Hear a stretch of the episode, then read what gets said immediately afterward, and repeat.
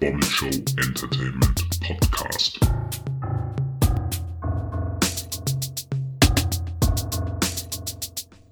Moin und herzlich willkommen zur nunmehr, ich glaube, 12, 13. oder 14. Ausgabe des BSEP, des Bommel Show Entertainment Podcast, kurz BSIP, dem Podcast von und mit mir, Max, dem Podcast für junge Erwachsene, die genau wissen, was sie wollen oder eben halt auch nicht. Heute gibt es eine schnelle Ausgabe, denn so viele Themen gibt es diese Woche nicht. Das sind eigentlich zwei große Themen. Vorher beginnen wir mit ein paar kleinen Sachen, denn es ist wieder ganz viel äh, krasse Musik rausgekommen in den letzten Wochen. Um zwei Sachen zu nennen. Einmal das Colucci-Album des Kollegen Flair aus Berlin.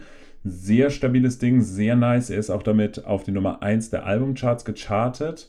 Kann ich nur jedem empfehlen, der sich für gepflegten Hip-Hop ähm, interessiert, das so ein bisschen in die Trap-Richtung geht. Wobei er jetzt wieder so ein bisschen von dem Trap-Film von Epic runtergekommen ist und mir geht das Album sehr viel besser als das vorherige Flizzy rein. Also kann ich nur jedem empfehlen, der sich für den gepflegten modernen Deutschrap interessiert.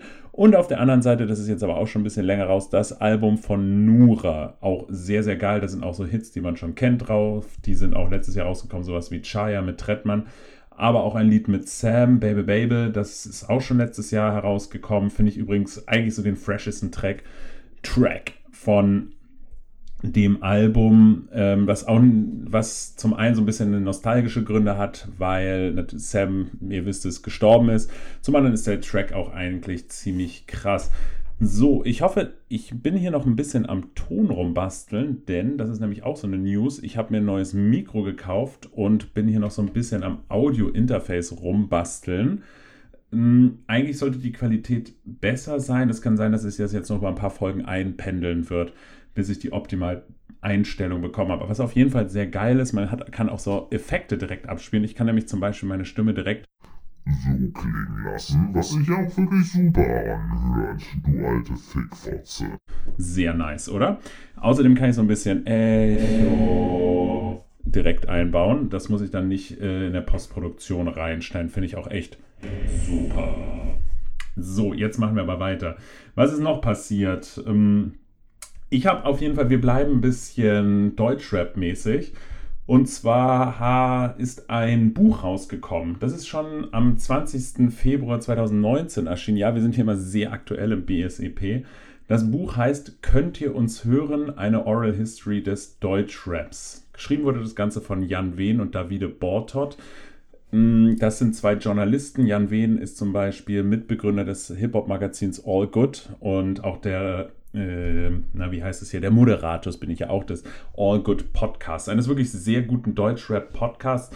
Dort sind immer so circa anderthalbstündige Interviews von Rappern und ähm, der Typ hat ein ähnliches Hip-Hop-Knowledge wie Falk Schacht, ist wirklich sehr, sehr deep in den Themen drin und quetscht die Rapper wirklich aus. Und das ist immer ganz witzig zu hören, weil er kennt wirklich Details von deren Geschichte, von deren Vita, von Umständen, wie Songs entstanden sind, die die Rapper teilweise selber nicht mehr wissen. Und es ist wirklich sehr, sehr geil, was da für Geschichten zutage gefördert werden in diesem Podcast. Und der Kollege David Bortot, der war auch einmal mit, der war Chefredakteur bei der Juice, wo Jan Wehn auch eine Zeit lang geschrieben hat oder auch immer noch schreibt. Und die beiden sind wirklich ähm, sehr, sehr lange im Deutschrap dabei. Und die haben gemeinsam über 100 Interviews geführt mit Protagonisten des Deutschraps, mit Produzenten, mit DJs, mit Rappern, mit äh, Managern und einfach Leuten, die in dieser Szene sind und haben diese Interviews dann zusammengefasst, haben noch ein Vorwort geschrieben und ein bisschen zu, das Ganze einfach zusammengefasst und haben dann ein Buch daraus gemacht. Ähm, es sind noch viel, viel mehr Interviews gewesen. Sie mussten auch viel cutten, sodass dann im Endeffekt ein 464-seitiges Standardwerk des Deutschraps entstanden ist. So hat das nämlich auch der Rapper Casper benannt. Und ich habe das Buch noch nicht gelesen, das werde ich aber noch machen, hoffentlich. Ich bin ja des Lesens mächtig. Ähm, kann das nur empfehlen und wer keinen Bock hat zu lesen, aber sich da mal so ein bisschen einhören will, die Kollegen haben auch im All Good Podcast, äh, sind die beiden jetzt unterwegs und machen so wie Paul Ripke und Joko so eine Podcast-Tour. Das ist sowieso jetzt eine relativ beliebte Sache, dass äh, Podcaster auf Tour gehen. Ähm, Ne, kleiner Wink mit Zaunfall. Und die gehen jetzt so in jede Stadt äh, oder in viele Städte, wo ähm, viel Deutschrap äh, stattgefunden hat oder stattfindet und lesen Teile aus ihrem Buch vor. Das wird, das ist jetzt nicht Teil des Podcasts, aber was sie eben halt jetzt momentan wöchentlich rausbringen in ihrem Podcast, sind die Gespräche, die sie nach ihrer Lesung haben. Also dann kommen immer ein oder zwei Rapper oder Protagonisten des Deutschraps, die, in der, die viel mit der Geschichte des Deutschraps zu tun haben, aus der jeweiligen Stadt auf die Bühne und dann sprechen sie mit diesen über deren Interviews und was eben halt in deren Geschichte passiert ist und was diese Leute über Deutschrap denken. Das war in Hamburg, war die erste Station. Da war das Björn Beton von Fettes Brot und der Manager von Fettes Brot. Und dann waren sie auch in Dresden und da war Trettmann da und DJ Ron, der auch ähm, ein großes Urgestein des Deutschraps ist, selber ein Hip-Hop-Podcast betreibt und auch ähm, sehr viel damit zu tun hatte, dass das Splash Festival gegründet worden ist. Also Wer das sich für das Buch nicht interessiert, da nicht 20 Euro ausgeben will und auch keinen Bock hat zu lesen, dem kann ich nur den All Good Podcast empfehlen, weil dort werden wirklich unglaublich tolle Geschichten und spannende Geschichten aus über 20 Jahren Deutschraps zutage gefördert. Shoutout an die Kollegen Jan Wehn und Davide Bortot. Äh, weiter so und vielen Dank für diesen Beitrag, für diesen Meilenstein, für dieses Standardwerk des Deutschraps. So, ich muss einmal ganz kurz eine Mini-Pause machen, weil ich gerade merke, dass ich voll Durst habe und was trinken muss. Wir melden uns gleich wieder. So, so, da melden wir uns wieder. Ich ähm, habe gerade auch so ein bisschen gemerkt an dem Ton, irgendwie halt das hier noch ein bisschen, aber das liegt auch an dem Raum, weil vor mir, direkt vor mir so eine kahle Wand ist und die schmeißt so ein bisschen den Ton wieder hin. Ich probiere jetzt das Ganze mal etwas ohne Pop, Pop, Pop, Pop Schutz zu machen. Oh, das ist, oh, oh da poppt wieder. So besser? Ja. Jetzt machen wir ein bisschen leiser. Oh, herrlich, der Ton ist viel besser. Was meint ihr? Äh, gibt auch so ein kleines Feedback, wie der Ton ist. Ähm, Und dann können wir richtig durchstarten, Bitch. Okay. Das eigentliche Thema des heutigen Podcasts äh, möchte ich mit so etwas wie der Zahl der Woche. Der Bommelshow Entertainment Zahl der Woche einleiten. Und das ist diese Woche die 41. So, meine Damen und Herren, ich stelle Ihnen den dieswöchigen der BSIP Homo sapiens der Woche. Bei dieser Person handelt es sich um jemanden, der ab diesem Wochenende wahrscheinlich zum Frühstück für ein Jahr nur noch Pizza und Eis isst. Er hat es geschafft, Tequila über den Tresen zu bestellen, während er die letzte Runde noch unter den Tresen gekotzt hat.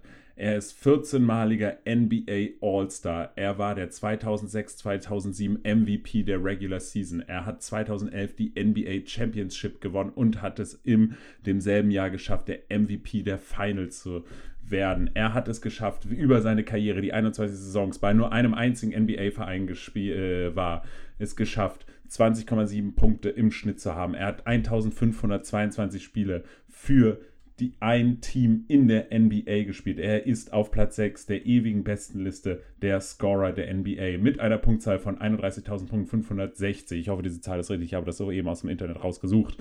Er hat es geschafft, bei seinem letzten Heimspiel gegen die Phoenix Suns 30 Punkte zu scoren. Er hat es geschafft, 213 cm groß zu werden, also 2,13 Meter, für die, die es nicht wissen. Er ist Powerforward, er hat das Spiel verändert. Selbst NBA-Legenden sagen, dass er das Spiel revolutioniert hat und einer der ganz Großen ist. Er hat bei der WM Bronze gewonnen, er hat Silber bei der EM gewonnen, er war der Fackel, er war der, nicht der Fackel, aber der Fahnenträger für die deutsche Mannschaft bei den Olympischen Spielen in China. Er hat 153 Spiele für die deutsche Nationalmannschaft absolviert. Äh, was haben wir hier noch? Er ist der erste Europäer, der MVP der Regular Season in der NBA geworden ist.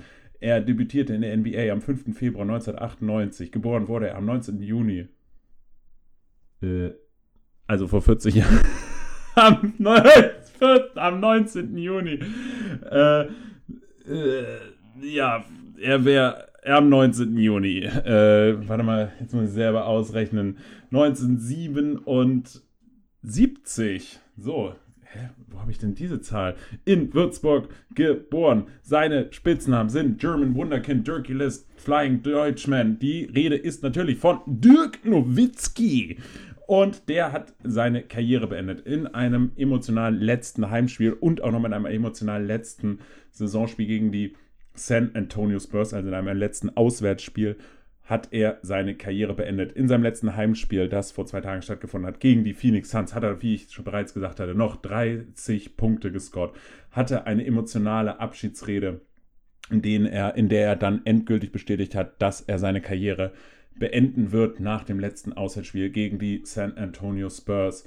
Ich habe das Ganze gesehen und muss ehrlich gesagt zugeben, dass ich die ein oder andere Träne äh, die Wangen habe runterkullern lassen. Das war ein sehr, sehr emotionaler Abschied. Und was das Ganze so emotional macht, also ich will jetzt gar nicht erzählen, was Dirk Nowitzki alles gerissen hat, das habe ich eben schon getan. Und was er Tatsache für die NBA und fürs Basketball getan hat, das haben genug Leute in den letzten Tagen gemacht, das haben genug Leute analysiert und das können die ganzen Leute auch noch viel besser als ich. Was ich aber wirklich sagen will, ist, dass Dirk Nowitzki einer der letzten, der wirklich letzten meiner Childhood Heroes ist. Ich bin jetzt 31 Jahre alt und es gab immer so ein paar Leute, die ewig dabei waren, ähm, die wirklich lange dabei waren. Das war gut Michael Schumacher bis zu seinem Unfall, den, das war so einer, der wirklich von klein auf als mein kleiner Sterbke war, bis ins Erwachsenenalter Sport betrieben hat und man ihn kannte. Da waren Leute dabei wie, also okay, Roger, naja, Roger Federer, der kam erst ein bisschen später, aber dann waren da Leute wie, ähm, ja, jetzt fällt mir auch keiner mehr ein. ich merke gerade mit dem Popschutz das nicht. Also auf jeden Fall ist Dirk Nowitzki einer dieser ganz, also da sind Leute wie Carsten Janka, Mehmet Scholl, ja, ich bin Bayern-Fan, man merkt es, aber auch eine, ein Boris Becker, eine Steffi Graf, also Leute, die man eben halt als Kind äh, mit unter zwölf Jahren eben verfolgt hat, idol, idolized hat, äh, sie als Vorbild hatte und die wirklich bis ins Erwachsene noch Sport getrieben haben. Und Dirk Nowitzki ist wirklich der letzte von diesen, also für mich persönlich jedenfalls, die jetzt aufhören, die man wirklich so, diese, diese erste Sportlergeneration, die man aktiv selber mitverfolgt hat. Und er ist der letzte von dieser allerersten Sportlergeneration, die ich aktiv mitverfolgt habe. Und er hört jetzt auf. Und das ist, macht das Ganze nochmal so extra emotional. Ich weiß noch, damals habe ich mir meine Bravo Sport gekauft und fand es immer cool. Das war so mein, mein erster Kontakt mit Basketball. Da habe ich dann immer hinten rumgeblättert und habe dann gesehen, okay, da ist so ein, so ein Würzburger, so ein großer Schlacks, der ist jetzt in der NBA. Und vorher kannte man also okay, Detlef Schrempf, also man kannte so Michael Jordan und Dennis Rodman, so die kannte man, äh, Scotty Pippen, so, ne, dieses, dieses Dream Team der Chicago Bulls, das kannte man irgendwo, die waren ja auch weltbekannt, aber sonst hatte ich einfach nie, nicht so wirklich Ahnung von Basketball und okay, da gab es noch den Film Space Jam, aber das ist ja auch wieder Michael Jordan und dann kannte man mal den Namen hier, Maxi Books oder Charles Barkley, die kannte man und auch Irving und ähm, so, solche Leute, so, so Superstars Amerika, die kannte man. Aber dann ist das Ganze eben halt einfach etwas persönlicher geworden durch Dirk Nowitzki, der eben halt Basketball dann so ein bisschen oder äh, so ein bisschen mehr ins, äh, äh, auf den Bildschirm für Deutsche gebracht hat. Und ja, den hat man dann halt 21 Jahre so mehr oder weniger verfolgt. Natürlich ganz groß dann das verlorene äh, NBA-Finale gegen die Miami Heats 2006 und dann nochmal 2011 ist es dann natürlich ganz groß geworden, als dann endlich die NBA Championship für den Power Forward aus Würzburg drin war. In diesem und das ist dann natürlich was ganz Besonderes. Und er hat natürlich weitergemacht. Äh, das wissen wir auch alle, nicht? Äh, bis 41 oder bis 40, äh, bis 40 gespielt. Und das ist natürlich so eine Sache, die man natürlich für sich selber auch hofft, dass man so lange noch Sport machen kann, gesund ist, fit ist und gleichzeitig so ein sympathischer Dude einfach bleibt.